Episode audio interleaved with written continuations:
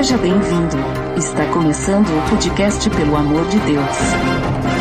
Pelo amor de Deus! Pelo amor de Deus!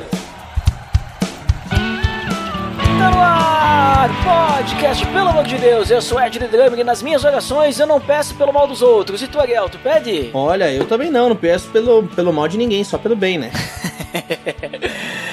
Então, é, falando sobre isso, né? Hoje nós vamos conversar sobre orações imprecatórias. Tá beleza, Edson! Você está escutando o podcast do site peloamordedeus.org.br e vai ao ar sempre nas sextas-feiras, a cada 21 dias. Inscreva-se no nosso feed para não perder nenhum episódio em peloamordedeus.org.br barra feed barra podcast ou pesquise nas plataformas e agregadores de podcast. Curta nossa fanpage em facebook.com barra oficial PADD. Nos siga no Twitter através do arroba underline PADD e também no Instagram oficial PADD. Ou entre em contato conosco através do e-mail contato arroba.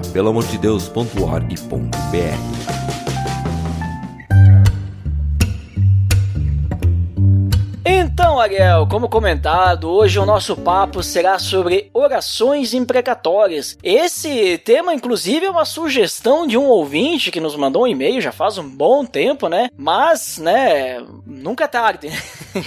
e ele é o nosso ouvinte chamado Anésio Júnior. Ele mandou para nós, né, sobre esse tema de orações imprecatórias, se a gente pode orar sim, o que, que Jesus fala sobre isso, é, se contradiz o que Jesus fala pelo fato de ele dizer que nós temos que amar os nossos inimigos, e aí se contradiz, Jesus está contradizendo o Velho Testamento, o Antigo Testamento, sabe? Como é que fica essa questão? Uhum. Mas antes, né, temos que explicar, Ariel, o que que é uma oração imprecatória, o que que é essa palavra imprecatório, o que que isso significa e o que seria então uma oração imprecatória? Certo. Essa, obviamente que essa oração, o, o termo oração imprecatória não é algo que começou lá nos tempos bíblicos, né? É algo que é, foi denominado posteriormente a, ao cânon bíblico, tá? Mas o termo, se a gente for olhar hoje em língua portuguesa, né, im- imprecatório, né, o que, que significaria isso? O ato de imprecar, né, imprecar é um verbo e basicamente o, o imprecar seria um pedido, o rogar com insistência, né, o clamar com insistência, né. Basicamente seria expressar um desejo de algo, pode ser algo bom ou algo ruim, que se algo aconteça a alguém. A gente pode rogar ah, incessantemente, a gente pode clamar incessantemente para que algo bom ou ruim aconteça a alguma outra pessoa, né, ou até mesmo a nós mesmos, né. Então, basicamente, imprecar seria esse rogar com insistência, clamar com insistência, pedir com insistência. Então seria isso o- o- a definição do termo imprecatório. Uhum. Porém, é, quando a gente olha pro, pro contexto uh, bíblico de orações imprecatórias, a gente não vai fugir muito disso, né? A gente vai eh, cair em justamente orações em pedidos, que eles são feitos por alguém, né? Direcionados a outra pessoa. E normalmente quando a gente fala de oração imprecatória, a gente tá falando de alguém que tá desejando um, entre aspas, um mal a alguém, né? Então a gente tá. ele- quando a gente vê orações desse tipo, é como alguém tá pedindo justiça ou tá pedindo vingança pra que aconteça algo a alguém, né? Seria essa definição que a gente tem, pelo menos olhando pro, pros textos, salmos bíblicos, orações bíblicas, né? E o que se fala hoje como imprecatório seria isso. Uhum. Inclusive, bom que tu citou Salmos, né? Porque creio eu que o, o, o mais famoso, mais comum, né? Da onde vem essa ideia são dos Salmos imprecatórios, né? O que, que seriam esses Salmos? Qual, qual a ideia deles? O que, que eles falam, né? E até se tu tiver daqui a pouco uma listinha aí pra citar e o pessoal poder ler pelo menos um aí e ver qual que é a ideia. É, a gente tem alguns uh, textos, né, que eles são famosos por isso. Eu acredito que um dos mais famosos seja o Salmo 137, né, que vai falar então da oração de um salmista que ele deseja então que a justiça seja feita, Esse né? é o da música, né? A música? É aquela By the Rivers of Babylon. Não é esse aí ou é, ou é outro? Não me recordo, não me recordo. Será que É é? que ele começa, né? O, o Salmo 137, ele começa com, junto aos rios da Babilônia, nós nos sentamos e choramos com saudades Aham. de Sião. Sabe que Isso aquela aí. música, ela é baseada no Salmo. Eu não tenho certeza se é esse, mas eu acho que é exatamente esse Ah, aí. então pode ser. O 137 ele começa assim mesmo. Ele diz assim: às margens dos rios da Babilônia, nós nos assentávamos e chorávamos. Isso, que daí a- as pessoas cantam, né, dançando daquela forma alegre, essa música antiga, né? Só que na verdade é um salmo triste, né? Porque tá falando, estamos chorando, né?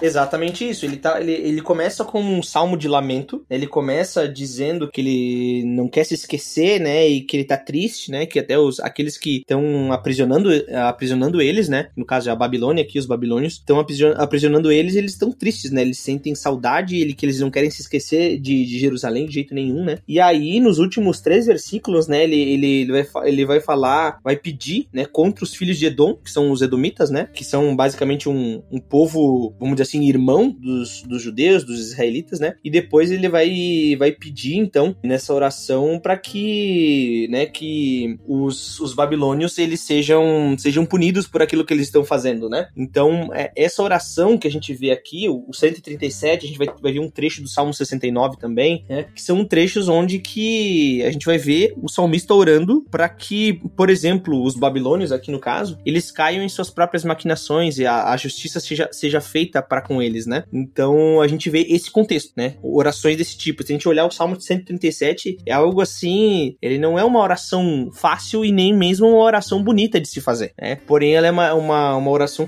plenamente profunda de alguém que tá, assim, passando um sufoco danado, né? E ele, ele tá expressando tudo aquilo que tá no seu coração para Deus, né? Então, a, esse pedido, né, que eles sejam punidos, né, e que ele vai dizer assim, feliz aquele que der, der o pago, né, na, no mal que os, os babilônicos estão fazendo, né? Então, ele tá, tá dizendo que quer que, que a justiça seja feita, né? Que Deus se lembre daquilo que eles estão fazendo e que eles sejam punidos por isso. Ele tá desejando isso, né? Uhum. Então, esse é um exemplo de oração imprecatória que a gente vê na Bíblia, né? Um salmo imprecatório, que a gente, como a gente diz, né? Sim, porque a gente tem diversos tipos de categorias de salmo, né? Aí tem os, esses salmos aí, tem os salmos, como é que é? Aqueles que, para aqueles é, é, de viagem, como é que é o nome mesmo? Esqueci agora, salmos de peregrinação, não? De romagem, romagem. Romagem, isso, isso, né? Isso, a gente vai ter salmos como hinos, como lamentos, salmos de realeza, salmos de confiança, de ação de graças, de romagem, uhum. e por aí vai. A, a, grande maioria dos salmos, tá? É, é, uma, é uma, Acho que é uma informação importante, que a, a gente pensa, né? Ó, poxa, né? Os salmos são canções de louvor e tudo mais. E sim, a, a, tem boa parte dos salmos é,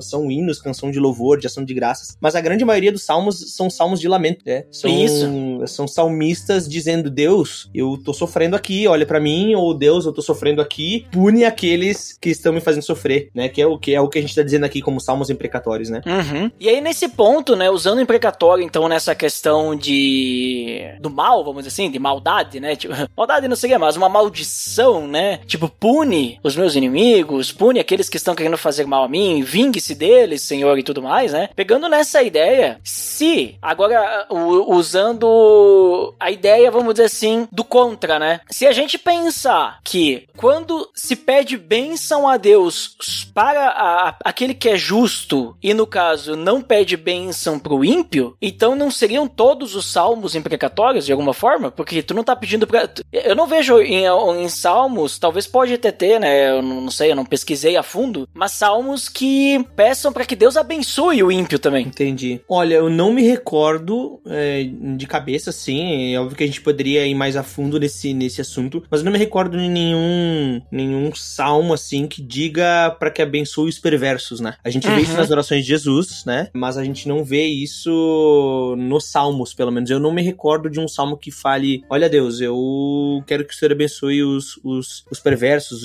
os injustos, né? É, é totalmente o contrário. Ele abençoa o justo porque ele, ele vira a face para ti, ele olha para ti, né? Se deleita na, no, na tua lei. E, e aqui a, o que eu lembro, assim, é de bate-pronto, assim, de ver salmos pedindo a justiça, né? Então a, a, questão ela é, ela é, muito maior, assim, tanto de vindicar é, uma justiça para com os santos, né? E também ele tá clamando também para que os perversos eles sejam punidos e, e a, essa linguagem, né? Que os maus ou que os perversos caiam em suas próprias maquinações é algo muito presente nos Salmos. É algo que a gente vai ler assim de cada 20 salmos, assim, um ou dois vai ter isso, né? Que eles caiam em suas próprias maquinações. Então é algo recorrente no Salmo. Uhum. Eu comentei isso pelo, pela questão de que pode nos ser útil no próximo bloco, no sentido de que se os ímpios, né? Os que não, não têm a Deus, não têm os relacionamento com Deus, não, os que não são justos, obviamente. Mas se os ímpios, eles vão sofrer a justiça de Deus, ou já estão sobre a ira de Deus, no caso, né? O fato de eu não pedir por bênção a, ele, a desses, mas pedir bênção só pelos justos, eu tô querendo, de certa forma, que eles continuem nessa situação, nessa situação de ira, continuem nessa situação em que o destino dele é a justiça de Deus, né? Então, de certa forma, eu tô querendo mal deles. Isso aí, tá, quer que ele permaneça nessa mesma situação, né? Obviamente que, é, que é, é, algo, como é que eu vou dizer assim, é o resultado disso, né? Sim. Não é um, tu, tu não tá pedindo pelo mal delas, mas quando tu pede pelo bem do, de uns e não pelo bem de outros, tu tá já fazendo uma diferenciação aí, né? Exatamente. É, eu citei isso pelo fato de que depois quando a gente vai conversar na parte de Jesus, talvez isso pode nos ajudar ou nos, nos atrapalhar também esse pensamento, né? não sei. Mas aí a gente vai conversar depois. Mas então, assim, em resumo, né, Ariel, para que a gente possa ficar bem, bem tranquilo no entendimento disso, essa, essa palavra imprecatório é quando a gente clama muito por algo, mas normalmente o salmo imprecatório, da onde vem a ideia de uma oração imprecatória, ele tá, né, é, ele tá atrelado muito a essa questão de a gente pedir pela justiça de Deus contra os nossos inimigos porque eles estão nos fazendo mal. Então a gente pede, Deus, faça a tua justiça porque os meus inimigos estão, né, me tirando a paz, estão, né? Então que tu, Senhor, possa interceder, que o Senhor possa cumprir a tua justiça no, no teu tempo e tudo mais. Então tu tá realmente pedindo a Deus que uh, a justiça seja feita, porque tu tá sofrendo de alguma forma nas mãos dos teus inimigos, então tu tá rogando por isso. Que no fim, vamos dizer assim, tu tá pedindo uma. tá, tá jogando sobre teus inimigos uma maldição, né? Que tipo assim, eu quero que eles uh, paguem pelo que eles estão fazendo comigo, né? Tipo, mais ou menos vai por essa linha, né? Exatamente isso. A gente. É, quando a gente pede por justiça, né? Poxa, né? Até botar num. num vamos dizer assim, numa questão mais atual, né? Quando a gente pede, pede justiça por um crime, né? teoricamente a gente tá fazendo um. tá tendo um ato imprecatório aí, né? Porque a gente quer que a justiça seja feita, que a justiça de Deus seja aplicada, né? Então. A gente quer que o certo seja aplicado e que o juízo seja aplicado a quem quer que seja. Né? Então, esse, esse ato de imprecar justamente é desejar essa justiça, né? desejar o juízo, né? tanto para aquele que foi é, que tá, sof tá sofrendo ou sofreu, né? foi penalizado, como aquele que, que é injusto, né? com aquele que tá fazendo os outros sofrer. Né? Uhum. Mesmo assim, é, alguns desses salmos aí eles são bem, bem fortes, né? Se a gente for analisar Exatamente. bem, né? Porque ah, é uma linguagem. Isso, o Salmo 137 ele tem uma linguagem dura, né? Ele, como eu falei, não é uma oração que a gente faz. Uh, se a gente tivesse que orar esse salmo, não é algo simples de se, de se, fazer. Só que quando a gente se coloca no contexto do salmista, né? Eu até tava lendo aqui um comentário que eu tenho de um livro de, dos Salmos, do Spurgeon, né? Sobre o Salmo 137, né? E eu achei algo muito interessante, muito interessante, que ele diz assim, ó, a respeito do Salmo 137, sobre esse estilo, né? Sobre essas palavras duras que eles usam, né? Essa agressividade que o salmista tá escrevendo. Ele diz assim, ó, deixem que, que encontrem falhas nesse texto aqueles que nunca viram seu templo incendiado, sua cidade arruinada, suas esposas sequestradas e seus filhos mortos. Eles talvez não seriam tão aveludados nas palavras se tivessem sofrido da mesma forma, né? Então aqui a gente não vê uma oração aveludada, né? Algo assim, até como se fosse um, um, um sentimento velado. A gente vê aqui o, o coração mesmo do salmista que tá sofrendo e que, cara, eu quero que justiça seja feita, né? Poxa, a, o, a cidade santa, a cidade de Deus foi destruída, né? E quando a gente vê todo aquele contexto de guerra no, no Oriente no Oriente Antigo, cara, é algo surreal, né? A questão do cerco, das pessoas sofrendo, dos mortos sendo jogados para dentro da, das, das muralhas da cidade, as pessoas que, que fogem, elas acabam sendo empaladas vivas, né? Todo esse sofrimento, tudo isso acontecendo, se a gente passasse por isso, eu, eu, a gente não teria essa, essas palavras tão aveludadas, né? Como o Spurgeon diz aqui, né? É, aí a gente vê uma oração de alguém que tá, tá dizendo, Deus, olha, eu quero que a justiça seja feita, né? E, e tu vê o coração do salmista sendo derramado ali, né? Então eu vejo que é algo, assim, que nos impacta, são palavras fortes, mas elas são genuínas e verdadeiras, né? A gente não, uhum. não pode esquecer que tudo isso é palavra de Deus também, né? Exatamente. E é importante citar, né, Ariel, nisso que tu tá falando, que por causa disso, né, que vamos dizer assim, a gente vê ali o salmista derramando o seu coração, derramando as suas emoções ali, né, que não é só por causa que ele tá pedindo por isso, que ele pensa dessa forma, que ele está machucado, que isso seria um pecado, né, porque a gente pode pensar que daqui a pouco ele tá tendo uma atitude pecaminosa, né, vamos dizer assim, de pedir isso a Deus, essa justiça, porque se a gente analisar, ele não tá, ele não tá dizendo assim, Deus, permita que eu vá lá e me vingue, Deus permita que eu vá lá e faça algo, mas ele tá realmente expressando o seu sentimento de amargura, o seu sentimento de, né, tipo, tu, tudo que, que sofre, a sua opressão, vamos dizer assim, que não é uma opressão justa, devido à perseguição, ou como tu falou, né, digamos assim, ter sua cidade queimada, seu templo queimado, as pessoas próximas a ele, a, a nação, a família, e assim vai, é, sendo subjugada, e aí ele pede a Deus, Deus, faz alguma coisa, né, nós estamos sofrendo aqui, nós precisamos da tua justiça, nós precisamos que isso acabe, nós precisamos que o Senhor nos dê um livramento, então, que a tua ira possa aparecer, que a vingança é tua, Senhor, né, não é nossa, mas a gente pede que tu possa retribuir isso. Né? Inclusive, Deus fala que ele retribui, né, a vingança pertence a ele, a gente vê isso aí em Romanos também, é, Deuteronômios é, também fala isso, que a gente tem que deixar para Deus toda essa questão, porque a, a Bíblia, a própria lei, né, se a gente olhar os Salmos, tá na época da lei ainda, ela condena a vingança, a vingança pessoal. Então a gente Sim. tem que deixar tudo isso para Deus, né? Por isso que é, é, importante esse ponto que tu, que tu cita aí também, pra gente entender que, e principalmente o que tu falou ali no final da, da tua, tua colocação, sobre a questão que é a palavra de Deus. A gente entender que tudo isso não seria, vamos dizer assim, é, esses pedidos a Deus não seriam pecados. Porque se fosse, e quando Deus vai executar o seu juízo, o juízo de Deus seria um pecado, né? Exato, exato. Porque eles estão pedindo pelo juízo de Deus, vamos dizer assim, né? Sim, e, e assim, essa questão ela é muito importante porque, como tu falou, ele não tá pedindo autorização para se vingar, né? Ele não. O ato de, de vingança, sim, ele é um pecado. Mas eu, eu acho muito interessante quando a gente para pra pensar nisso, e principalmente quando a gente pega esse contexto de oração imprecatória, né? Porque já começa com, com o termo, é um salmo imprecatório, é uma oração imprecatória. O ato, simplesmente o ato de orar, né?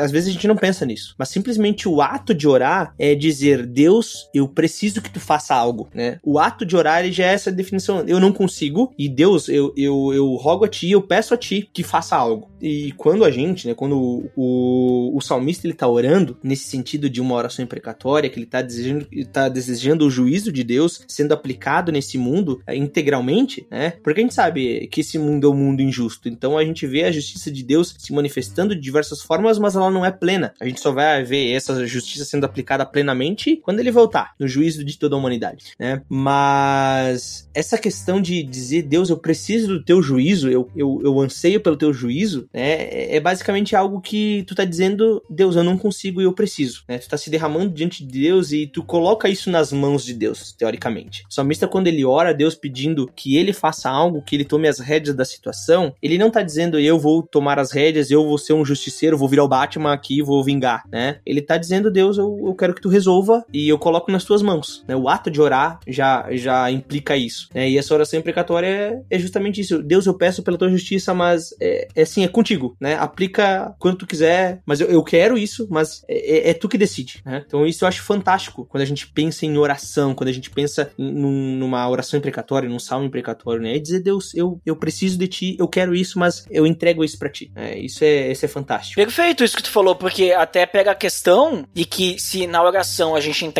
para Deus e eu estou entregando isso para ti, é a ideia, bom, tem algo que me incomoda e em vez de eu deixar que isso cresça, né, e, e crie algo maior que inclusive pode se tornar um pecado, eu entrego a Deus essa esse sentimento, essa amargura e tudo mais, para que ele lide com isso e eu possa, vamos dizer assim, é, pensar nas coisas do alto, né? Então, isso pode ser algo pessoal, né? Como pode ser também algo relacionado até o zelo pela palavra, que nem no caso ali, tem alguns que são sobre, sobre a nação de Israel, né? Exato. O cuidado pela nação de Israel. E, inclusive, Ariel, antes da gente é, entrar no Novo Testamento, mas já dando um ponto, a gente percebe até mesmo em Apocalipse, lá no final, né? Que uhum. a gente vê que até mesmo lá no céu, né? Que vamos dizer assim, é um lugar santo, né? Não pode ter pecado. Eles clamam em alta voz até quando, né? Tipo, eu vou ler aqui, ó, uhum. Apocalipse, capítulo 6, é, no versículo 9 até o 11, mas eu vou ler só o 10. Eles clamavam em alta voz: Até quando, ó soberano, santo e verdadeiro, esperarás para julgar os habitantes da terra e vingar o nosso sangue? Até quando, né? Uhum. Então, digamos, isso aqui também é imprecatório se tu for analisar. Uhum, porque tá pedindo claro. até quando que tu vai esperar para julgar todos eles e vingar o nosso sangue, ó, né? Entendeu? Então, e aqui tá falando, né? Tipo assim, é, aqueles que haviam sido mortos por causa da palavra de Deus, né? Então, eles estão pedindo vingança, de certa forma, né? É um imprecatório de, da mesma forma, né? Isso, e quando a gente pede, até mesmo para que Jesus venha, né? A gente pensa assim, poxa, eu anseio pela volta de Jesus. Olha ali, ó, muito, muito bem colocado, Ariel. Ótima observação, isso aí é incrível. É, quando a gente para pra pensar assim, poxa, eu, eu, eu tô ansiando pela volta de Jesus. É, a gente sabe o que vai acontecer na volta de Jesus. A gente sabe que vai acontecer o juízo de, o juízo de Deus, né? Então, que diferença existe entre orar para que a, a, justiça de Deus seja aplicada em, em atos de pessoas aqui neste mundo ou clamar para que Jesus volte e a justiça dele seja feita de uma vez por todas, né? Então, não, me parece ser algo similar, me parece ser a mesma coisa. Então, é, é muito importante a gente entender o contexto de, disso, né? Não é simplesmente eu quero me vingar, né? Quando a gente pensa, a gente olha puramente pra uma, uma oração dessa, a gente pensa, não, é como tu leu ali, né? Poxa, a gente deseja que o Senhor nos vingue, vingue o nosso sangue, né? Poxa, mas não é simplesmente vingança. Eu quero que a justiça seja feita. E a justiça de Deus, ela é, ela é plena, né? E, mas aí, quando a gente olha pra volta de Jesus, a gente sabe que essa justiça ela vai ser aplicada de uma vez por todas pra, e para todo sempre. Né? E essa justiça, ela vai ser boa para alguns e ela vai ser ruim para outros, né? A gente uhum. sempre pensa na parte na justiça, poxa, ah, eu sou crente, então beleza, né? Mas e aqueles que não são? Aqueles que, que não têm os seus pecados pagos, né? É, aqueles que não receberam nova vida e não, não fazem parte da família de Deus, não são filhos de Deus. E aí, né? A justiça são. Ele, eles vão sofrer por causa disso. Então, é, é a mesma coisa, né? É a mesma. É, são jeitos diferentes de dizer a mesma coisa. Olha ali, então faz sentido aquilo que eu comentei da situação, digamos assim, que quando a gente pede bênção só pro justo, a gente não tá pedindo bênção pro ímpio, então no fim é imprecatório da mesma forma, né? É, é essa a ideia. Isso aí.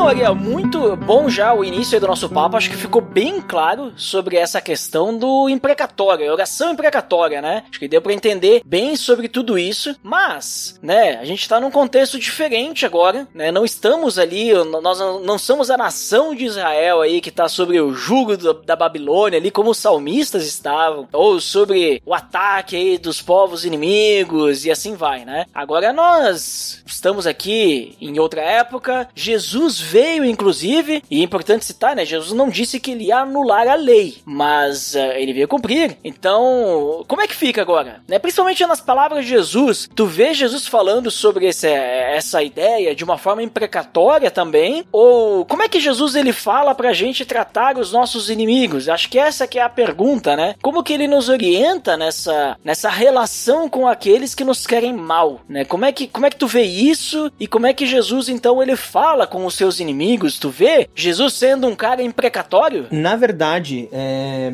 é, é muito interessante isso, porque assim, é, como tu falou, Jesus não veio para anular a lei, né? Ele veio para cumprir a lei, né? Quando a gente olha para Jesus, e ele mesmo fala isso, né? Que ele não veio para anular, mas veio para cumprir, para que a, a, lei seja cumprida nele, né? As profecias sejam cumpridas nele. E a gente não pode esquecer que a Bíblia, por mais que a gente, a gente divida né, em Antigo e Novo Testamento, ela é uma coisa só. Ela conta a mesma história, ela conta a história da redenção. E Jesus aqui, é, na, nas palavras dele, quando a gente vai olhar para Mateus 5, né, é, Jesus vai dizer pra gente amar os nossos inimigos, para fazer bem aqueles que nos odeiam, para orar pela felicidade daqueles que nos amaldiçoam, né, é, para bem dizer aqueles que nos maldizem, orar a Deus em favor daqueles que nos maltratam, né. Então a gente vê Deus no, nos orientando a como tratar os nossos inimigos, né. É, só que isso é uma coisa que não anula a questão da oração imprecatória, né, porque aqui ele fala justamente de trato, né? É de cuidar dos inimigos, de não se vingar dos inimigos, né? De não, não, não responder o mal com o mal, mas responder o mal com o bem. Né? Assim como Paulo fala em Romanos 12 que se a gente responde com o bem, a gente amontou a brasas vivas na cabeça dos inimigos, olha só. Exatamente, é o, é o mesmo discurso, não é não é tratar eles com maldade ou querendo vingança. Isso no, no próprio Antigo Testamento, quando a gente vai olhar para a lei mosaica, a gente vai ver da cidade que existiam cidades refúgio para que não houvesse vingança, uhum. para que não houvesse justiça sendo cobrada com as próprias mãos. Então a gente vê essa ideia também no Antigo Testamento. E Jesus ele vem para reforçar isso, né? Então aqueles que fizeram mal, eles não devem ser retribuídos por aqueles que eles fizeram. Obviamente que existem várias partes da, da lei onde que vai haver condenação, o, ou seja, o juízo de Deus aplicado sobre aquelas pessoas. Da mesma forma que Deus usa Josué e o povo para punir aquele povo na, naquela ideia de guerra santa, né? Porque o seu pecado chegou a um certo nível, eles têm, e Deus vai aplicar o juízo naquela, naqueles povos de Canaã através do povo de Israel. E aqui Jesus está dizendo pra gente tratar eles com decência, não é para tratar com, com maldade e é para retribuir com o bem. Porém, né, as orações a gente vai olhar,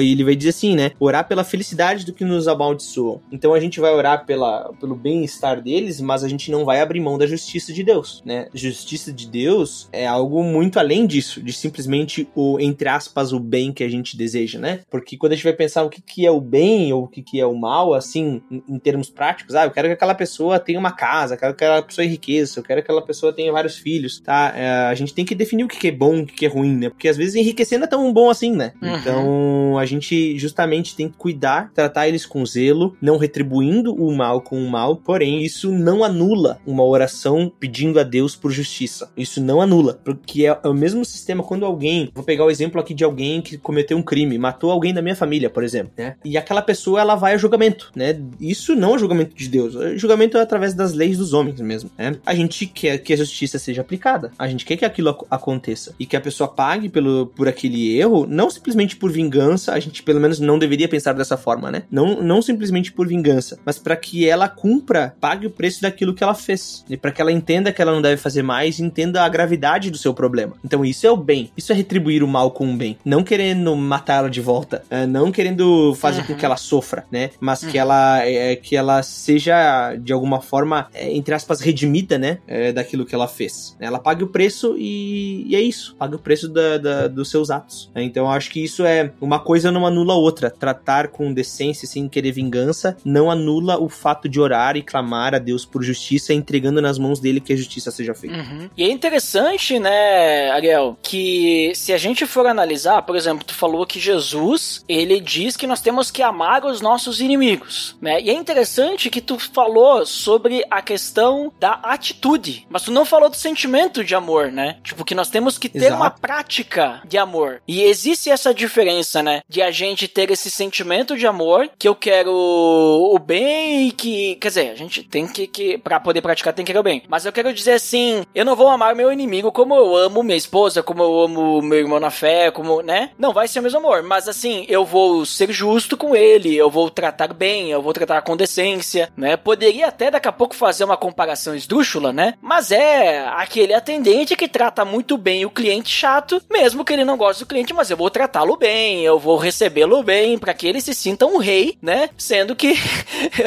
ele não merece.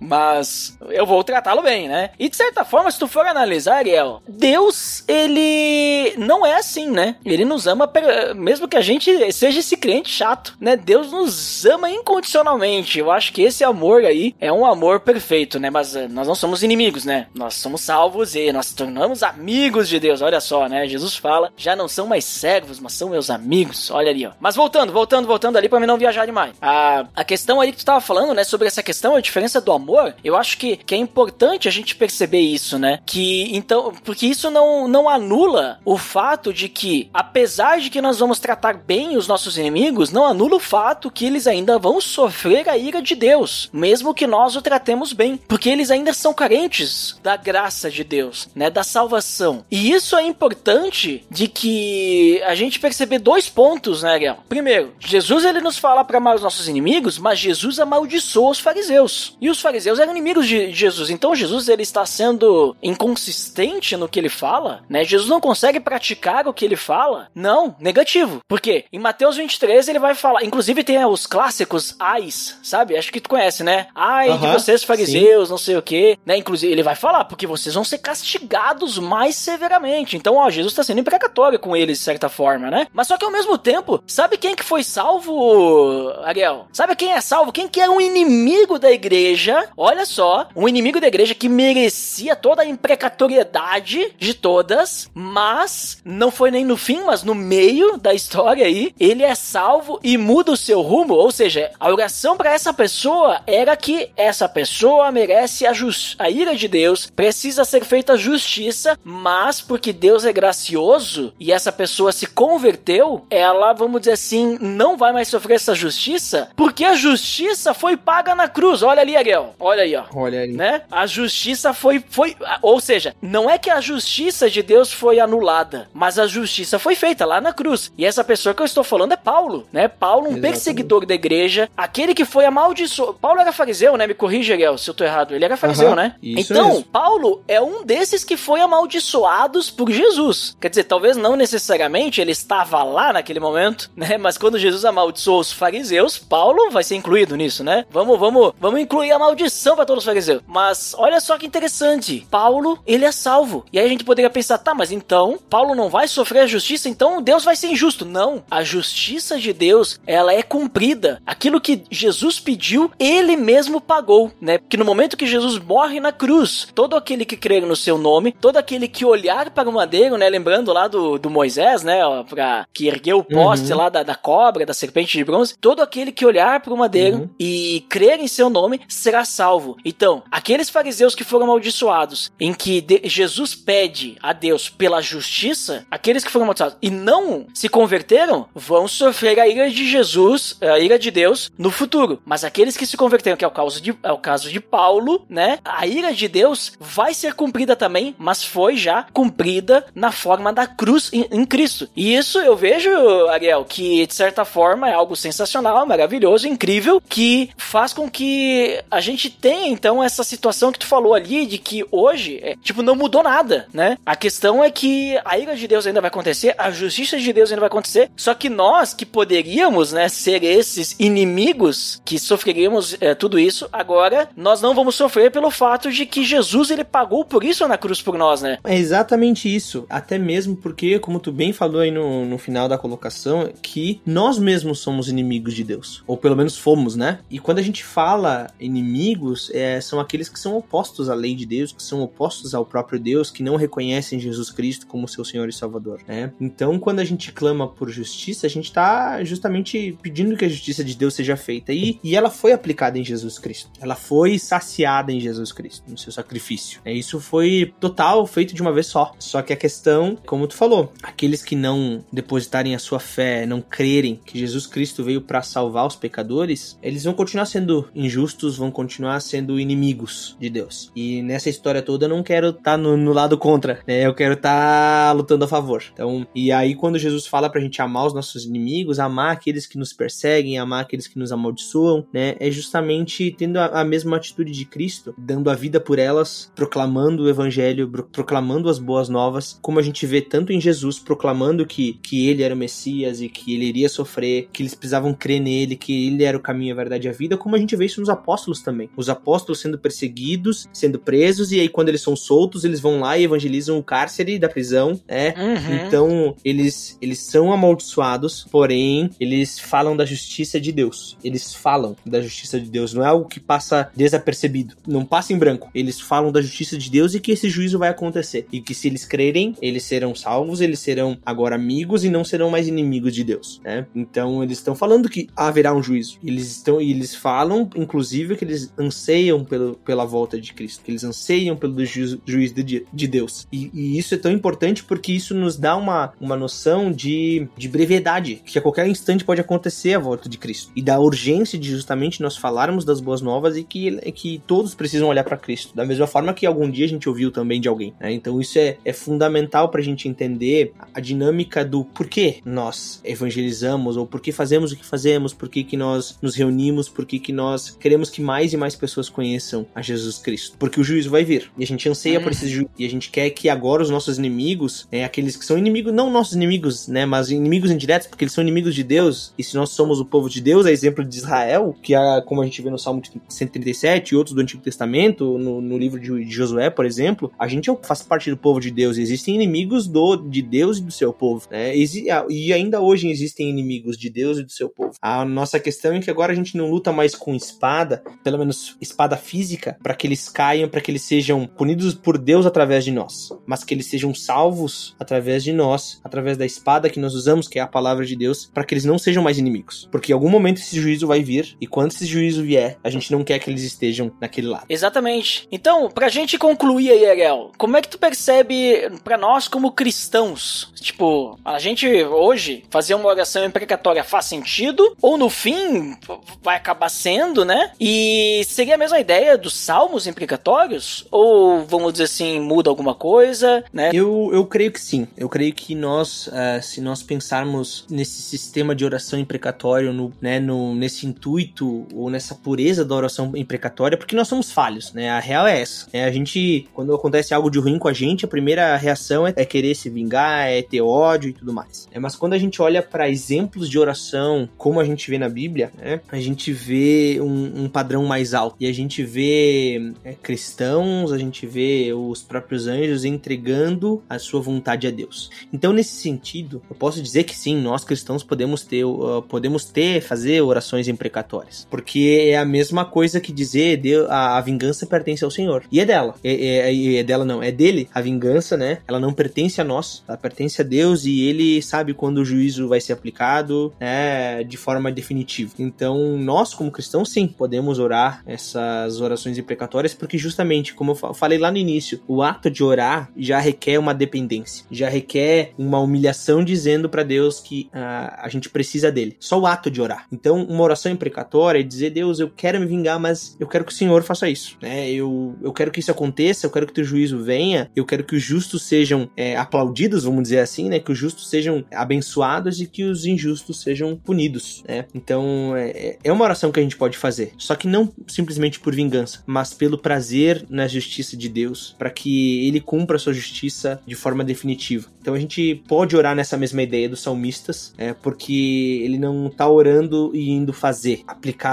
a vingança. A não ser que Deus mandasse, né? Mas ele não tá indo lá aplicar, ele não tá indo se vingar e depois ele ora, né? Ele ora e ele pede que, que Deus faça isso, que Deus faça, cumpra a justiça. Então, nesse sentido, eu acho que nós podemos orar pedindo a justiça de Deus, pedindo que ela venha, que seu juízo final seja concluído, né? Porque, como a gente falou antes, né? Quando a gente clama pela volta de Jesus, a gente sabe que vai ter um juízo, é a mesma coisa do que a gente fazer uma oração como o salmista fez, como os antigos profetas fizeram no Antigo Testamento, né? Então a gente pode fazer esse tipo de oração sim. Não... Só que, obviamente, a gente não tem que fazer isso por vingança, mas justamente por ansiar a justiça de Deus. Uhum. E como tu falou antes também, né? No momento que a gente pede pela volta de Cristo, né? No momento que a gente fala Maranata, né? Vem Senhor Jesus. a gente tá chamando a volta de Cristo para estar com ele, mas também a gente tá chamando a condenação de muitos outros, né? Então.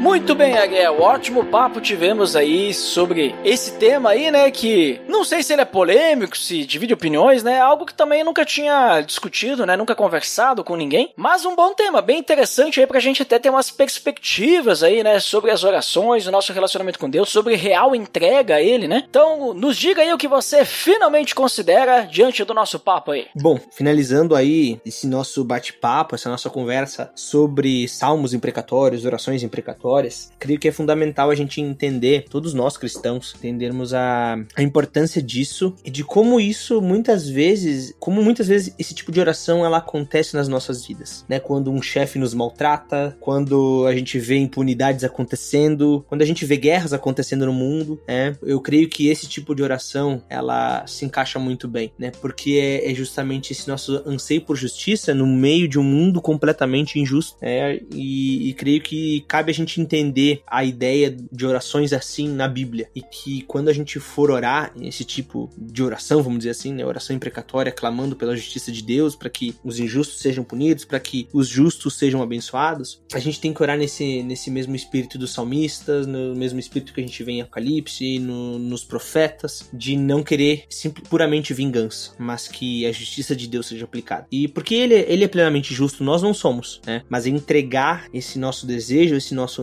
e muitas vezes essa vontade de revidar, essa vontade de vingança, entregar nas mãos de Deus e que Ele faça, porque Ele é plenamente justo, Ele é plenamente santo e bom.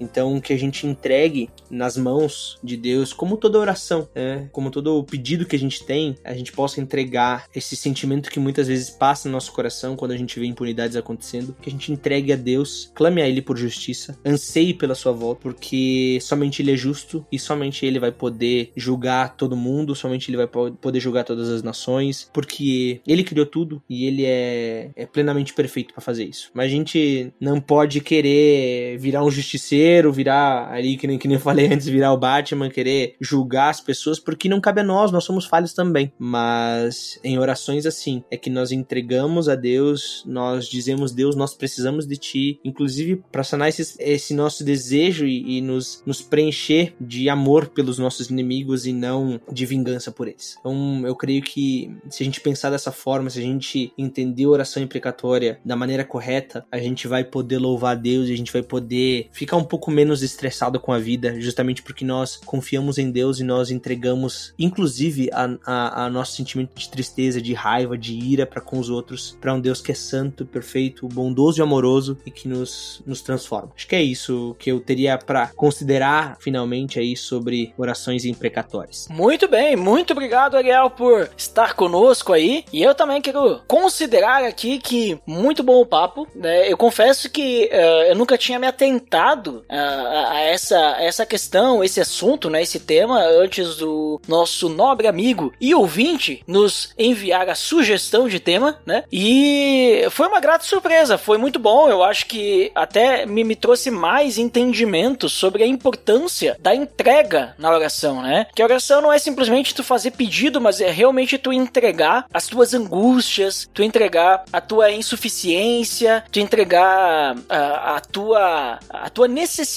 de depender de Deus, né? E aí nesse tema de oração imprecatória, eu creio que vem vem na mesma pegada, né? De tu depender de Deus, Deus. É, eu clamo pela tua justiça, porque eu sei que aqui não vai, não vou conseguir fazer nada, né? Não depende de mim. Inclusive, meu coração está angustiado, meu coração está amargurado. E eu preciso tirar isso de mim, né? Para que eu não cometa um pecado, alguma coisa assim. Então, bem interessante isso, né? A forma como os, os salmistas, né? Eles conseguiam expressar as suas intimidades através desses salmos e até mesmo Jesus, né?